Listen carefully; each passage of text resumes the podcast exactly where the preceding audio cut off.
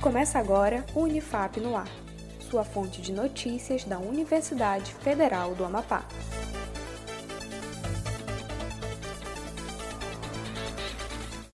Olá, estamos de volta com mais uma edição do Unifap no Ar. Eu sou Adam Vieira. Acompanhe as principais notícias da Universidade Federal do Amapá. Vamos lá?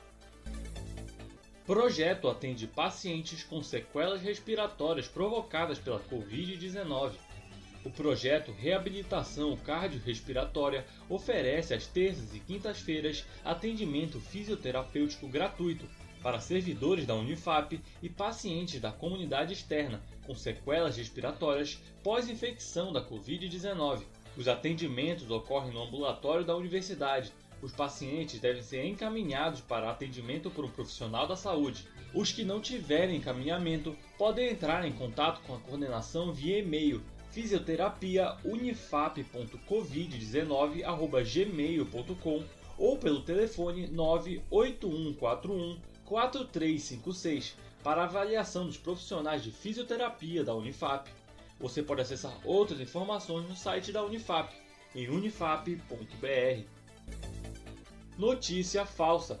A administração da Unifap alerta que a notícia que circula nas redes sociais e em sites de escolas preparatórias para concursos de que foi contratada uma banca de aplicação para provas de concursos públicos na instituição é falsa. O pró-reitor da Proplan, Eric Paixão, esclarece que houve sim um contato com a referida empresa, mas para auxílio de professores e um projeto de extensão que visa capacitar estudantes de baixa renda que almejam prestar concursos públicos. Lembre-se, a Unifap tem canais oficiais nas redes sociais, também boletins diários que visam trazer todas as novas informações da instituição. Fevereiro Roxo Fevereiro Roxo é o mês escolhido para a campanha de combate ao lúpus, fibromialgia e o mal de Alzheimer. A campanha tem por objetivo promover e incentivar o diagnóstico precoce das três doenças, a fim de permitir que o paciente tenha mais qualidade de vida, mesmo ao conviver com as condições da doença. O Unifap no ar de hoje fica por aqui. Acompanhe o boletim no Spotify e no site da Unifap, em unifap.br. Um ótimo dia para você e até mais!